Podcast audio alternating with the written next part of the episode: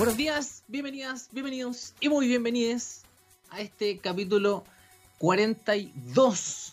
42, eh, un número bastante especial según la mitología de la novela de Douglas Adams, la guía del autostopista galáctico. Número 42 representa la respuesta al porqué universal de todo. Y no creo que sea al azar también que justo hoy día eh, lo estemos comentando en el Día de los Inocentes. Así que tengan mucho, mucho cuidado de todas las noticias que recibe el día de hoy. Podrían no ser ciertas. De hecho, hoy día en la mañana leía uno que decía que a Superman le iban a quitar su, su capa y su habilidad de volar, pero le iban a salir alas, como va a reemplazar. Y que, y que a los fans les iban a cantar y todo. Y lo leí por un momento y dije, no, no, no, no, no, espérate. espérate, estamos 28 de diciembre, así que hay que tener cuidado. 42 capítulos capítulos de esta segunda temporada. Buenos días, Gabrielcillo. Como siempre es un placer.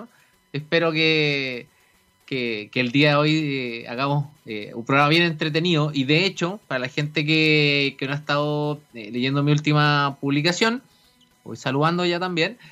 El día de hoy cerramos la temporada. El día de hoy cerramos la temporada 2 de Ciencia Imposible, acá por www.txsradio.com. Nos vamos a tomar un pequeño break en enero, así que voy son los que más les gusta para que los a repetir. ¿ya? Eh, solamente, acuérdense, solamente por txsradio.com, la única radio latinoamericana online dedicada 100% a la ciencia y la tecnología. 28 de diciembre, yo tengo hartas cosillas que les quiero mencionar hoy. Recuerden que la por ser el último capítulo, voy a mantenerme ahí, no hay problema. En 28 de diciembre de 1882 nace Sir Arthur Stanley Eddington. Eddington es uno de los astrónomos, físicos y matemáticos ingleses más importantes de la historia porque, primero, eh, digamos que eh, fue uno de los primeros popularizadores de la ciencia. En ese tiempo no había otro término que empezó a demostrarle a la gente que las cosas de la ciencia no estaban separadas del día a día o de las decisiones incluso eh, gubernamentales. Eh, de hecho, eh, fue uno de los primeros en intuir que el mecanismo de producción de energía de una estrella es a través del proceso de fusión y además es famoso porque en mayo de 1919 él eh, guió una expedición al continente africano para eh, tomar observaciones del eclipse solar de mayo de 1919 para generar una demostración eh, empírica de lo que es la, algunos postulados de la relatividad general. Por ejemplo, de que se podían mirar estrellas que estaban detrás del Sol porque al tapar la luz, ¿cierto? Podíamos eh, mirar por el bordecito y la gravedad del Sol dobla la luz que viene por atrás. Como les, como les digo, demostrando la teoría de la relatividad general. Vamos hablando de la gente que se está uniendo. Tenemos Scarlet Witch Chile. Oh, buenos días. Yuda, PP, PPSR, que fue la primera persona que llegó con Pool. Estudio, eh, no, Estudio Diego, ¿cómo estás? LOL, te dije sin sal, Diego, buena, buen look nuevo, ¿ah? tengo que reconocerlo. Un 28 de diciembre, si seguimos avanzando, de 1922 ya, nace un desconocido Stanley Martin Lieber, más conocido por muchos como Stan Lee. ¿Mm? Nació un 28 de diciembre de 1922. El, el gran pensador y creativo del universo Marvel y de un montón de otras historias, independiente de todas las controversias que hubieron eh, respecto a eh, los derechos de muchas cosas o de muchas ideas que él tuvo, si no hubiera sido por él su participación con dioses como Jack Kirby o Steve Dicto, no habríamos tenido eh, personajes como Spider-Man, gran parte de los X-Men, Iron Man, Hulk, Ant-Man, eh, eh, la Aguja Escarlata, la Avispa, el Capitán Marvel, la eh, Doctor Strange, um, la Black Widow, ¿cierto? Black Panther, Daredevil, los Cuatro Fantásticos, dentro de un montón de otras cosas, como les digo. Eh, comenzó a realizar cameos y famoso fue por eso, ¿cierto? Cuando estábamos en, el apogeo del cine de superhéroes, teníamos siempre un buen cameo de Stan Lee.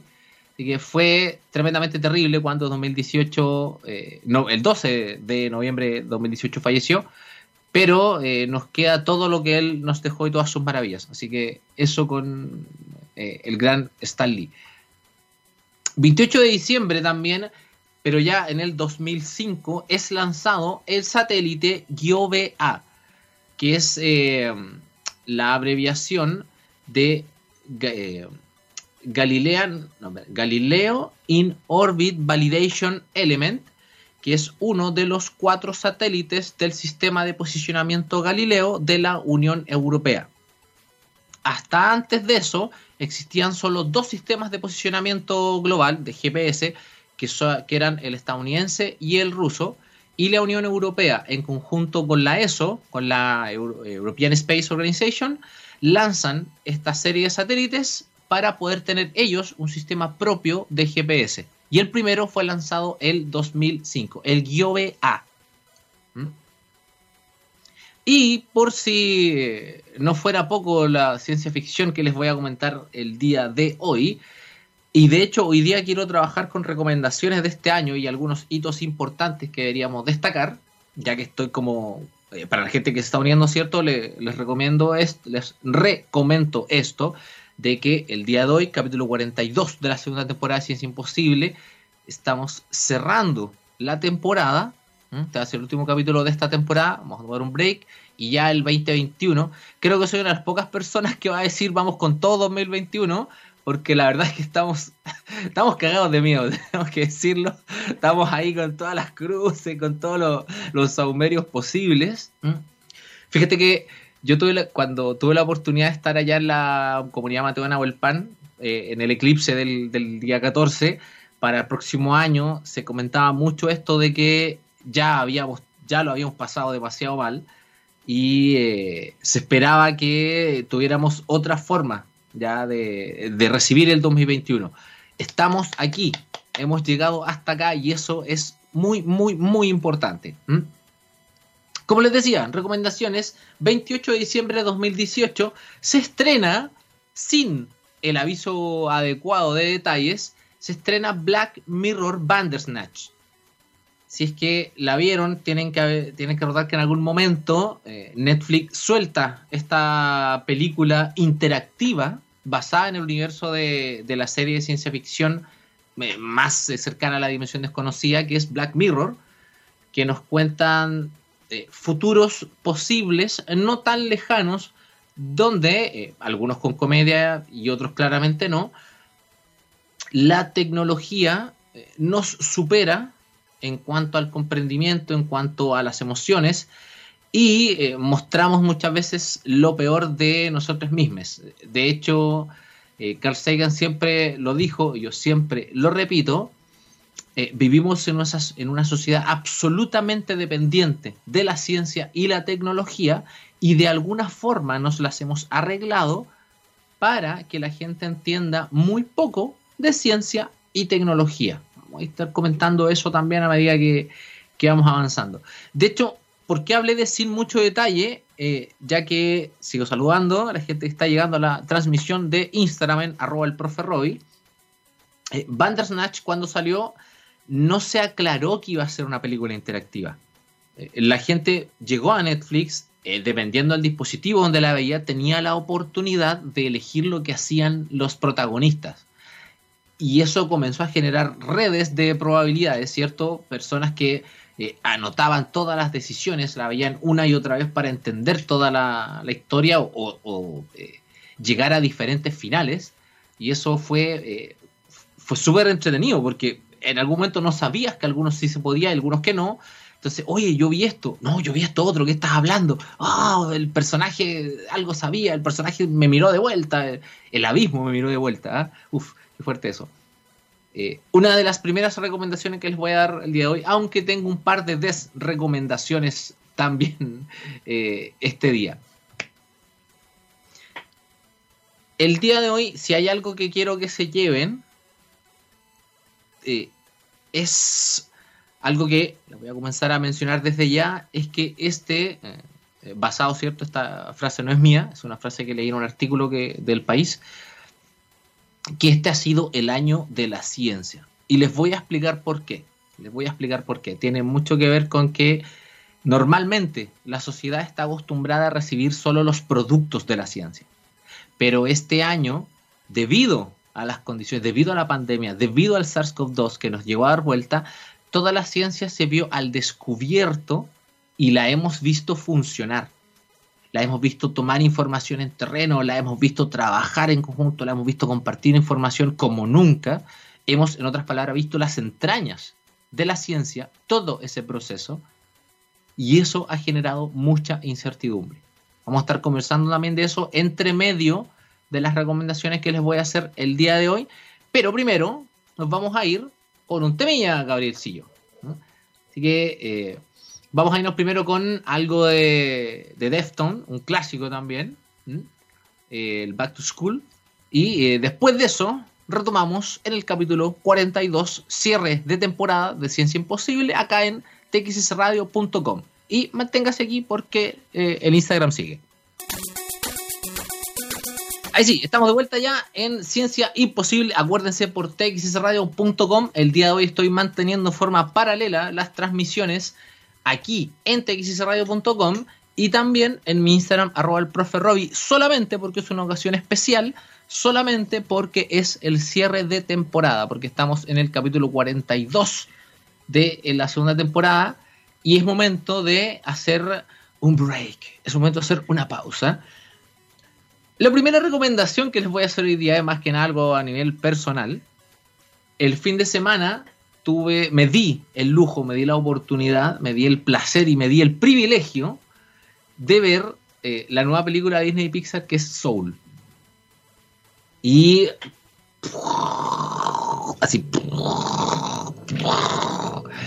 brutal, brutal la película. Eh, con toda la gente que he tenido la oportunidad de conversar sobre ella, me ha dicho que como nunca eh, se sintieron eh, tratados directamente, sintieron que las películas les estaba hablando directamente. Y eso no lo puede lograr cualquier película. Eh, hay cuentos más clásicos de animación de los últimos tiempos, no sé, como Klaus, que es una película más típica de animación, obviamente técnicas maravillosas, con historia bonita y todo pero Disney Pixar, Pixar especialmente, se ha destacado por eh, atreverse a tocar temas y por atreverse realmente a normalizar ciertas reflexiones. Y si esa película no te hace reflexionar, probablemente te hayas convertido en un autómata o en algún tipo de androide. Y de hecho, la misma película también te hace hablar al respecto. Daniel Stock, ¿cómo estás? Gabo Geiger, buenos días. Entonces, eh, bueno, esa es una primera recomendación personal. En contraste, también decidí ver, y esta es, esta es una desrecomendación del 2020, ya que hay que decir que este año no ha sido, si no fuera por Soul, eh, no ha sido tan potente para el cine. Eh, probablemente la mejor película, si no fuera por Soul, iba a ser Sonic.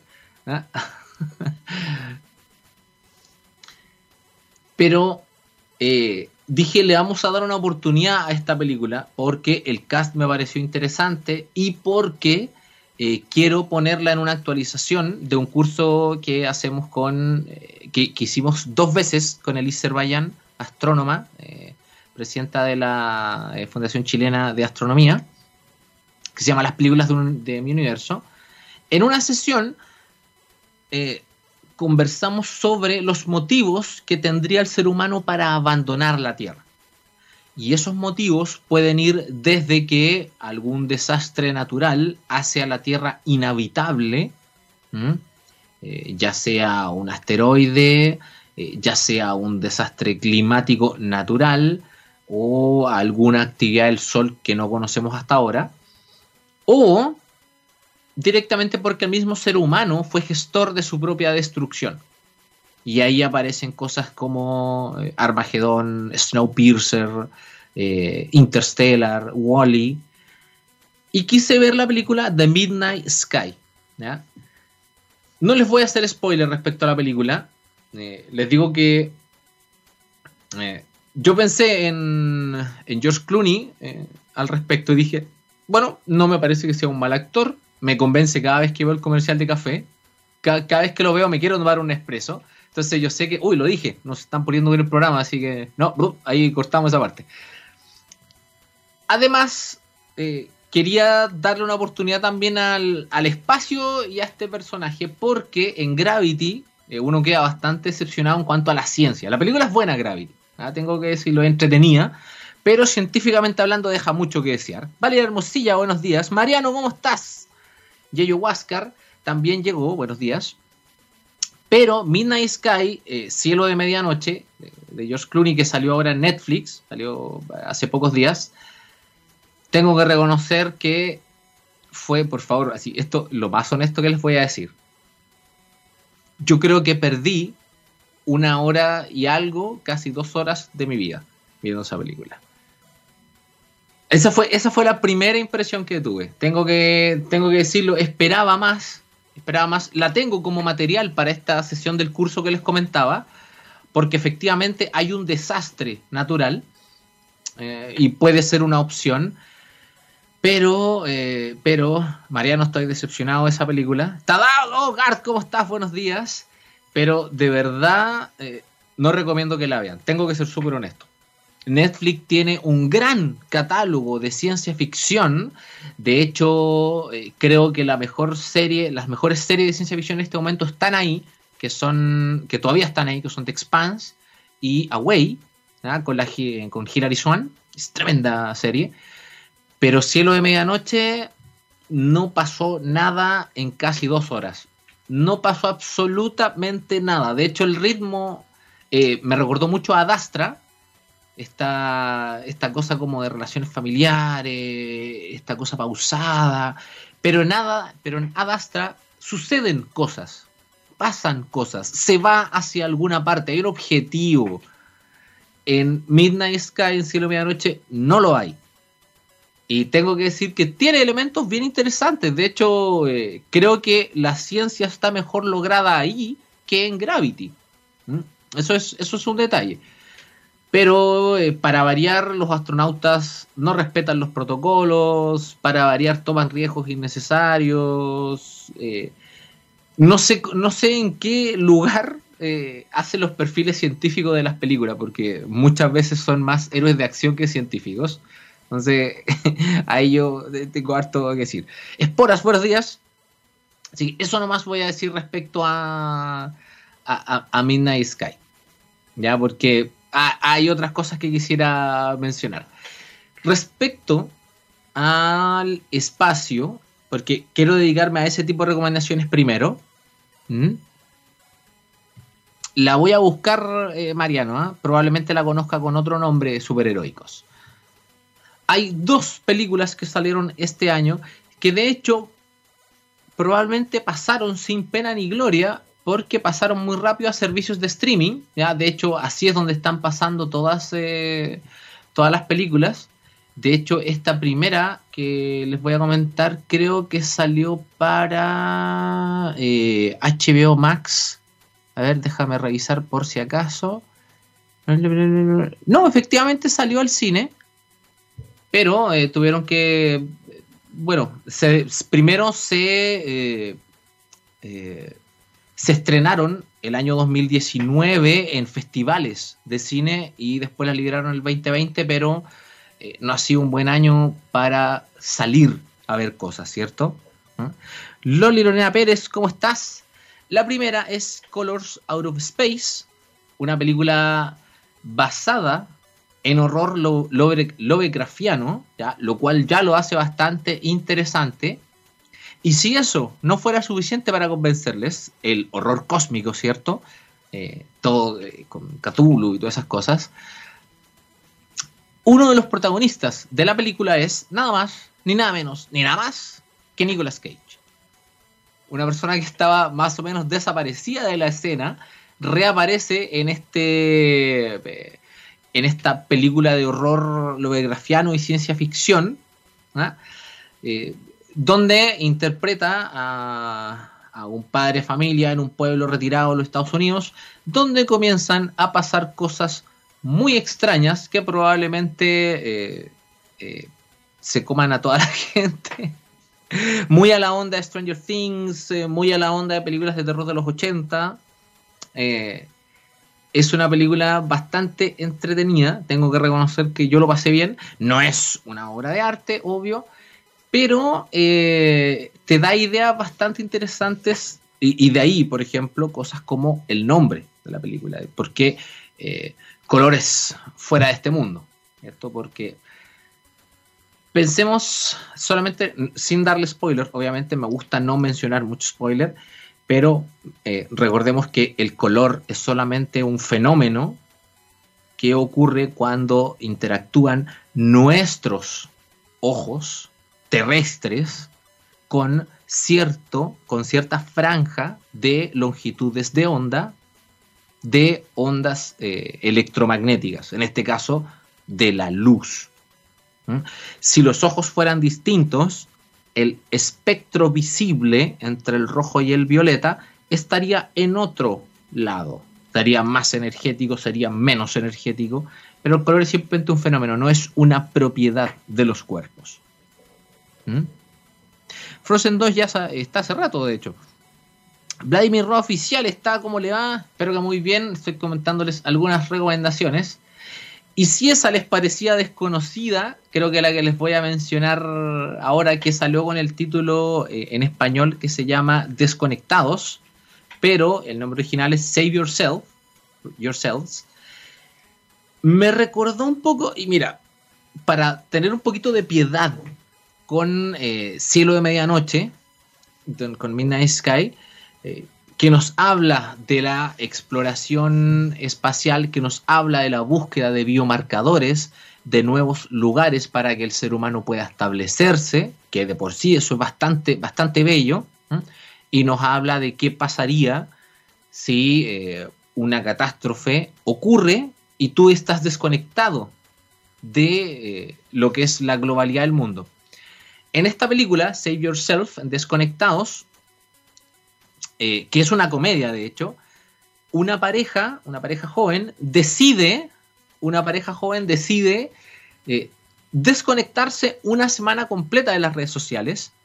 Y de hecho se despiden de sus amigos. Dice, hola, nos vamos a conectar una semana, nos vamos a ir a una cabaña en el bosque eh, y vamos a estar ahí alejados de todo. Así que nos vemos en una semana, que les vaya bien.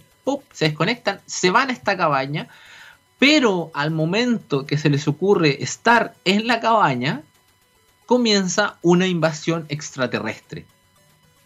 Entonces, si efectivamente tú estás eh, en el bosque, eh, no sé, tomándote una, cervecita, un té, un navegado, no sé, alguna cosa, una fogata, algo, y ves en la noche la estrella, empiezas a ver cosas que, no, que, salen, por ejemplo, de la media, tal vez son estrellas fugaces, eh, tal vez son algún fenómeno atmosférico, dependiendo de dónde estés, pero una invasión extraterrestre es lo que menos se te va a pasar por la cabeza. Y si estás desconectado de las redes, si estás desconectado de esta globalización, no te vas a enterar de eso hasta probablemente que te explote en la cara. Entonces, está en tono de comedia, nos muestra qué ocurre. Porque son personas que están completamente conectadas. Eh, yo me sentí muy identificado con esa película porque son personas que están constantemente revisando su celular, constantemente conversando y haciendo cosas. Entonces me parece brutal la idea de la desconexión versus un fenómeno global. Hay cosas que sí podemos sentir en una desconexión total, como tal vez un terremoto, o bueno, si cayera un asteroide tal vez lo sentiríamos. Pero una invasión es mucho más específica. Como en Chile Salva de Solo, de hecho, eh, tiene mucho de eso la película, pero puede ser más allá. Eh, puede haber un poquito más de eso eh, y en ese sentido se las recomiendo harto porque es al final como comedia entretenida, pero también es muy esperanzadora. ¿Mm? Blue Pocket, ¿cómo estás? Kate ¿cómo estás? Ya te había visto por ahí por los comentarios. Justo me acordé de Kate porque le había adelantado un poquito que, que estaba decepcionado de Cielo de Medianoche. ¿Mm? Por eso estoy haciendo recomendaciones buenas también para sacar un poquito el, el mal sabor de boca. Hay una más que les quiero... Bueno, más que nada para que lo tengamos, eh, para, para hacer como el cierre espacial, porque eh, quiero hacer una pausa y a la vuelta voy a hacer otras recomendaciones. Si algo ha tenido de maravilloso este año también es, eh, son los, los, digámoslo, los logros o eventos astronómicos. Tuvimos un eclipse solar en el territorio nacional, tuvimos una alineación planetaria que no ocurría hace casi 400 años. Eh, hemos tenido eh, grandes hitos, por ejemplo, que eh, China haya podido traer muestras de la Luna desde hace 44 años no se traían, que la sonda Hayabusa 2 japonesa tomó muestras de un asteroide y las trajo a la Tierra ¿ah? O sea, que hayamos tenido el primer lanzamiento espacial de una empresa privada que haya llevado gente a la Estación Espacial Internacional y que se estén manejando en gran parte de esos vuelos por sí mismas. O sea, hay intervención humana si es necesario, pero las naves están volviendo solas en su mayoría, se están conectando solas con la estación espacial, que son tremendos, tremendos avances y realmente parece ciencia ficción. ¿Mm? Si es que me quedan dos tengo que mencionarlas de todas formas. Star Trek Discovery, tienen que verla. Eh, la tercera temporada está muy entretenida. Eh, este año también salió Star Trek Picard, también para los, más fanáticos de, ese universo, que de hecho es interesante porque te habla de esta federación eh, planetaria a nivel de varias galaxias, ¿cierto? Pero aún así, y eso es casi un orgullo a nivel chileno, existen modismos chilenos en esa época ficticia. De hecho, se hizo muy popular uno de los capítulos de Star Trek Picard donde uno de los personajes lanza uno de los, improverios más famosos de Chile. Eh, y el personaje era chileno, entonces tú dices, bueno, en el futuro hacen eso. No lo voy a decir porque no estamos en el horario correspondiente para eso. Y aunque podríamos debatir si es o no es, no puedo dejar de mencionar tampoco, porque le hecho de le un programa, el Mandaloriano, lo que en este momento está sosteniendo el universo. Y por lo cual John Favreau eh, debería estar canonizado. Vamos a ir a una pequeña pausa, Gabrielcillo. Vamos a hacer una pequeña pausa y eh, vamos a ir también, ya que estamos haciendo recomendaciones, vamos a ir con un clásico. Vamos a ir con The Unforgiven 2 de Metallica y a la vuelta vamos a estar conversando de otras recomendaciones de ciencia ficción de este año y otros hechos científicos de este año, no necesariamente a nivel espacial. Vamos y volvemos, seguimos en el Instagram. Estamos de vuelta ya en Ciencia Imposible, recuerden capítulo 42 con los porqués universales de la vida, de la muerte, de todo, de todo. El 42 es la respuesta a todo, no pueden olvidar eso. Y si no me entienden la respuesta, tienen que revisar la novela de Douglas Adams, La guía del autostopista galáctico, básicamente cómo hacer dedo por, la, por el universo sin perderse en el intento. Una gran novela de humor británico aplicado a la ciencia ficción, una maravilla que tuvo una película que no está a la altura, pero aún así es muy, muy, muy, muy divertida. Oye, quería, eh, ahora que estamos de vuelta, quiero retomar un comentario ahí que, que me hace Gabo, que lata que en un año donde necesitábamos ser entretenidos los superhéroes nos decepcionaran tanto. Si no fuera por cosas como Soul, si no fuera como cosas, por cosas como Mandaloriano, como de Mandaloriano, eh, yo creo que este año habría sido mucho, mucho más difícil. Así que qué bueno que tenemos esos, esos dos elementos, dentro de otras cosas que probablemente les hayan llegado a uno y a otro, qué sé yo, eh, eh, no, Dragon Ball Super no este año, eh, no Hero, eh, Doctor Stone, no sé, alguna cosa que les haya llegado mucho más. Tenemos un par de películas también. Si hay algo que yo he escuchado mucho este año, porque yo les decía al principio que este ha sido el año en el que hemos visto las entrañas de la ciencia. Hemos visto como nunca la ciencia ha sido cooperativa y de hecho eh, les quiero recomendar el último capítulo del podcast de la ciencia pop de Gabriel León, donde nos cuenta la historia de eh, Catalin Carico, Caricó, perdón, Catalin Carico, que eh, fue la primera en plantear la idea de una molécula de ARN mensajero como base para vacunas. Esto estamos hablando de los años 90. Obviamente, en su momento nadie la pescó. Ella estaba preocupada de encontrar subvenciones y financiamiento para la ciencia y le dijeron no, no, no.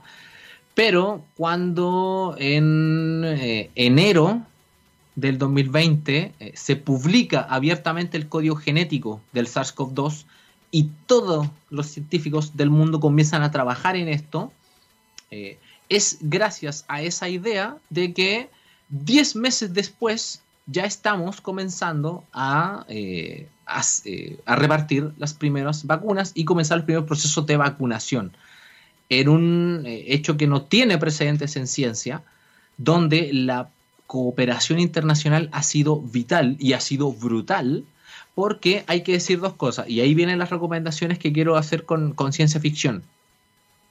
Esto se había dicho de antes, y no es nuevo lo que le estoy comentando, de hace años se, eh, tuvimos el SARS, el SARS-1, la gripe aviar, la fiebre española, cosas que se pudieron controlar otros coronavirus que se pudieron manejar bien. Este también se advirtió, este peligro también se advirtió.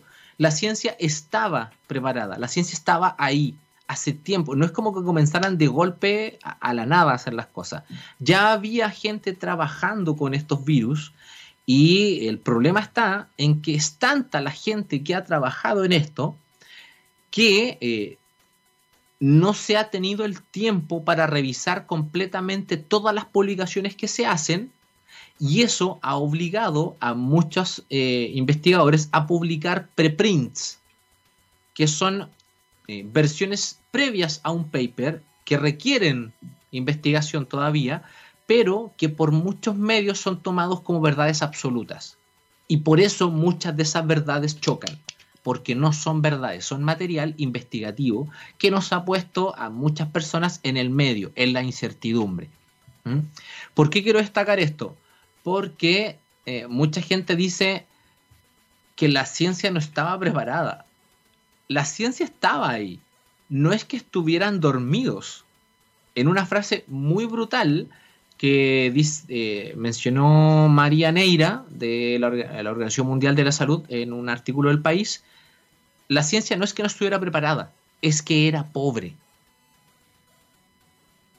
Algo que me parece impresionante en la ciencia ficción y creo que es el elemento más ficticio de toda la ciencia ficción que yo he visto en mi vida es que la ciencia siempre tiene un montón de financiamiento. Hay muy pocas, probablemente solo una película y está basada en una, novela de Carl Sagan, donde la ciencia busca financiamiento y es contacto con Jodie Foster y Matthew McConaughey. ¿Mm? Vemos los primeros 20 minutos de la película, eh, el personaje de, de, Jodie Foster buscando quién le financie su investigación. Buenos días, tu electrónico, ¿cómo estás? Gran Pugar, el rincón cuántico, ¿cómo estás, señor? Entonces, eh, eso me llama mucho la atención porque efectivamente en la ciencia ficción siempre está todo listo, siempre está todo pagado. Mm, siempre es brutal. Pensemos que eh, elementos como Star Trek ya no tienen problema de financiamiento y aún así hay ladrones, pero eso es, otra cosa. Pero la ciencia real eh, tiene todo un tema con el financiamiento. Mucha gente está convencida debido al cine, debido a las series o debido a otros elementos de que el científico tiene un montón de recursos. Hay una carrera actualmente en que eh, la gente de ciencia debe publicar más cosas para tener un nivel, para ser reconocidos y para que le den más financiamiento. Entonces, en esa carrera de publicar, de publicar, de publicar, se pierde el tiempo y la energía para comunicar lo que se hace. Por eso, el 2020 fue el año de la ciencia en el que más se hizo evidente esto, porque partamos porque la cantidad de recursos que se ha invertido para acelerar los procesos de, desarrollo de no una, de varias vacunas, eh, no tiene ningún precedente. El 2021 va a ser vital en la comunicación de la ciencia para poder comenzar a reparar estas confianzas, estas incertidumbres, estas separaciones entre que la gente que hace ciencia no tiene el tiempo de publicar sus resultados y la gente que no está metida en la ciencia no tiene tiempo de leer o de investigar esos resultados. Ahí, aquí yo digo presente, ahí vamos a estar. Dos películas que les quiero mencionar ahora, tres, si somos más técnicos, no tienen este problema del financiamiento.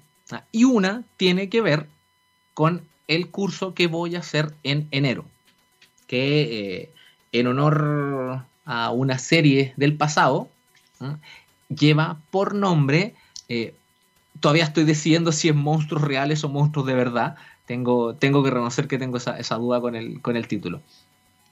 Pero va a ser un curso sobre ciencia y monstruos. Hice una charla adelantando un poquito de eso, lo estuve conversando en octubre también, tanteando terreno, ¿cierto? Hay otros proyectos por ahí, pero en este curso cuatro sesiones vamos a definir lo que es un monstruo, vamos a hacer todo lo posible por analizar la ciencia de monstruos clásicos y monstruos nuevos, y más de algún elemento puede que no sea apto para todo estómago, porque hay monstruos que son feos y cosas que hacen que no son muy bellas. Ese curso se va a hacer durante enero, ya les voy a estar comentando las fechas eh, para que se matriculen, para que participen conmigo y podamos eh, ñoñar de lo lindo. ¿eh? Esta película, que también pasó sin pena ni gloria, se llama Underwater, que de hecho la protagonista es, ay, siempre se me olvida el, nombre, es la Kristen Stewart, que probablemente la recuerden solamente por Crepúsculo pero tiene bastantes otros papeles. Este es uno de ellos y es bastante bueno. En Underwater, eh, un grupo de exploración científica con infinidad de recursos en una base infinitamente tecnológica está instalada en la fosa de las Marianas a varios kilómetros de profundidad. Recordemos que la fosa de las Marianas es el punto eh, más profundo del océano en la corteza terrestre donde es tan difícil llegar que todavía no tenemos claridad de lo que hay ahí abajo. Entonces, de ahí viene esta, esta exploración. Y al parecer, eh, exploran demasiado, en palabras de Gandalf, they dig too deep and too greedy. Son eh, muy codiciosos y cavan muy profundo y despiertan algo que no deberían haber despertado. Y de eso, de ahí voy a sacar varios elementos porque hay monstruos bien interesantes en esta película. Underwater es una película de horror y ciencia ficción también, para que le den una vuelta. creo que en este momento debería estar en casi cualquier servicio, pero eh, no sabría decirles específicamente dónde la pueden buscar. Pero Internet en este momento está completamente libre y vivimos en un país donde todavía, en una zona donde todavía no existen ese tipo de regulación, así que la pueden buscar. Underwater 2020. De hecho, yo la mencioné eh, en un live que tuvimos en YouTube con la gente de la Fundación Mariciencia. ¿Mm? Ahí hablamos un poquito de, esa película también, hablando de monstruos marinos. Y la otra, las otras dos películas que les quiero comentar son sobre el otro curso que yo quiero hacer. ¿Mm? De hecho, el primer semestre eh, aparte de este, hay. Eh, si yo les. Recuerdan que al principio yo les comenté, que siempre lo comento, este eh, curso de astronomía y cine que hicimos, que se llama Las películas de mi universo. Yo quiero hacer el 2021 un curso similar, pero sobre cine y viajes en el tiempo. En cuatro sesiones nos vamos a dedicar a entender un poco qué sabemos actualmente del tiempo, cómo cuantizarlo, cuáles son las interpretaciones que existen según la mecánica cuántica o según la relatividad general. Vamos a verlo desde el punto de vista de la entropía, desde el punto de vista del principio de causa y efecto. Y al respecto vamos a ir analizando distintas obras de ciencia ficción que tienen sus propias interpretaciones de lo que es el tiempo y del viaje en el tiempo.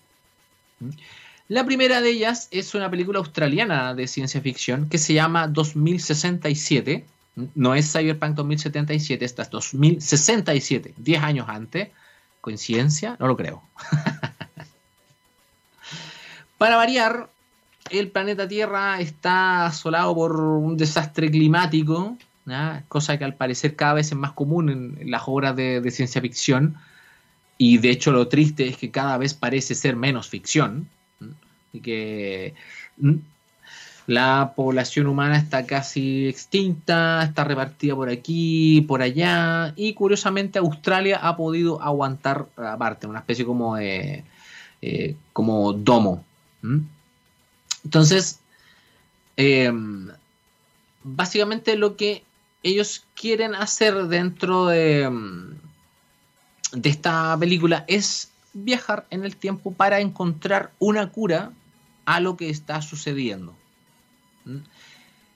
Tengo que reconocer que eh, en cuanto a elementos eh, narrativos, la película tiene, tiene harto que dejar. Es como, es como más una desrecomendación la que estoy haciendo de 2067. Yo creo que todavía estoy eh, haciendo las paces con ella. Tengo que darle una vuelta. No como cielo a medianoche. Ah, pero presenta cosas interesantes como la forma en la que viaja en el tiempo, eh, el cómo eh, geopolíticamente se repartieron las cosas al momento de una catástrofe. De hecho, tiene sentido, por ejemplo, una colonia en Australia, porque está eh, alejada del resto, entre otras cosas. 2067 definitivamente la pueden encontrar en internet, porque fue un estreno australiano. no creo que haya otra forma de, verla. Ya de por sí no es bueno viajar. si tú quieres viajar a Australia, mucho más difícil. ¿Mm? Vamos a Australia, dice, claro. Y la otra es una película que salió hace relativamente poco, que se llama Tenet. Que eh, tiene toda la onda muy de. Como. Yo diría media James Bondesque. James Bond por el, por el espionaje y todo eso. Pero lo interesante es que presenta no una máquina de ciencia del tiempo, sino que un elemento que te hace viajar eh, al, pasado como eh, una especie de pastilla. No, voy adelantando mucho, muchos detalles. Es básicamente una bala, por no decir un supositorio, ¿ya? porque ahí ya cada uno elige lo que hace con él.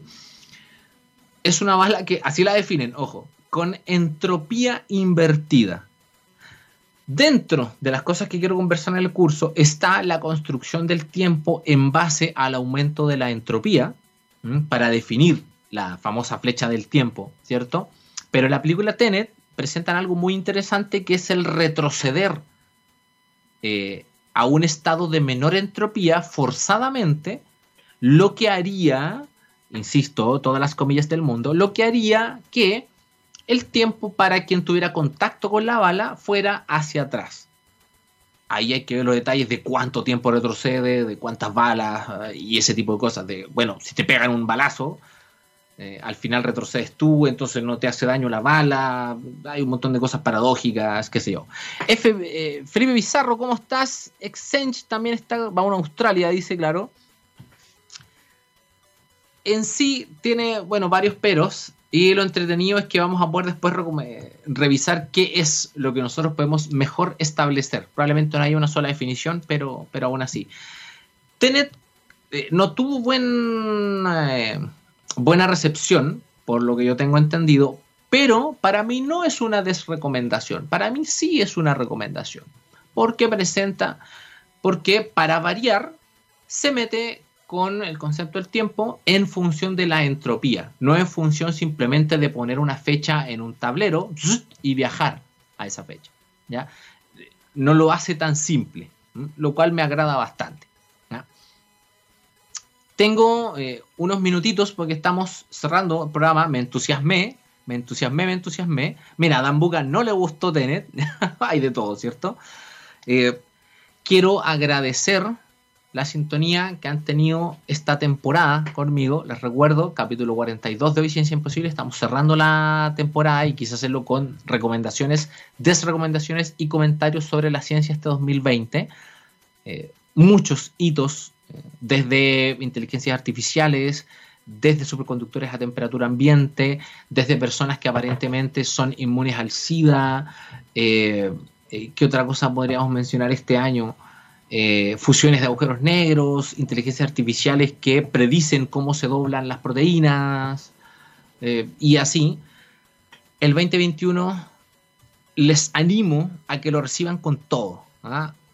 Sobrevivimos el 2020, estamos aquí no porque el 2020 nos formó, es de, eh, a pesar de, no ha sido un año fácil para nadie, creo yo, si han habido otras o malas oportunidades, bueno, eh, that's life, ¿ok? Pero personalmente yo les agradezco que de todas las cosas que se han hecho online este año, que se han multiplicado exponencialmente, hayan elegido el estar eh, siguiendo las cosas que yo hago. ¿Mm? Arturo lo dice mejor que yo en el cuarto podcast, en cuarto elemento podcast. Eh, de todo lo que hay en internet, siempre se agradece que lo elijan a uno. Para nada, no es casualidad que sea el capítulo 42, no tiene nada que ver con, la respuesta, con la respuesta al universo y a todo lo demás, o a, que sea diálogo inocente, qué sé yo. Pero eso, muchas, muchas gracias por haberme acompañado en esta temporada. En la semana les voy a plantear un pequeño concurso porque me interesa que ustedes elijan qué capítulos se van a estar repitiendo durante el verano para eh, eh, para que los eh, revivan, ¿cierto? Los que más quieren escuchar de nuevo, ¡pum! Vamos a poner esos. ¿ah? Mientras eh, yo voy construyendo la tercera temporada de Ciencia Imposible, que se viene, se va a venir con todo, se va a venir con todo. 2020 parte 2, como hizo Electrónico. ¿ah? Pero se viene, se viene con Tuti. Muchas gracias. Sigan en la sintonía txsradio.com porque hay mucho, hay mucho esta semana. viene un gran cierre, recuerden, cerrando siempre la gran mañana científica conmigo, con Magarena Rojas, con Raimundo Roberts. ¿ah? Que les vaya muy bien, nos vamos a ir con un temilla, pero sin, eh, no puedo dejar de agradecerle a Gabriel, siempre en los controles. Muchas, muchas gracias, compadre, de verdad que sí. Vamos a ir con un temita de Incubus, ¿ya? Esto es Pardon Me, perdón por tan poco, gracias por tanto, de mi parte. El profe Roy les dice que les vaya muy bien y nos estamos viendo en actividades porque esto sigue, sigue y sigue, up, up and away, como dice Superman. Que les vaya muy bien. Chau, chau, chau, chau, chau, chau, chau, chau.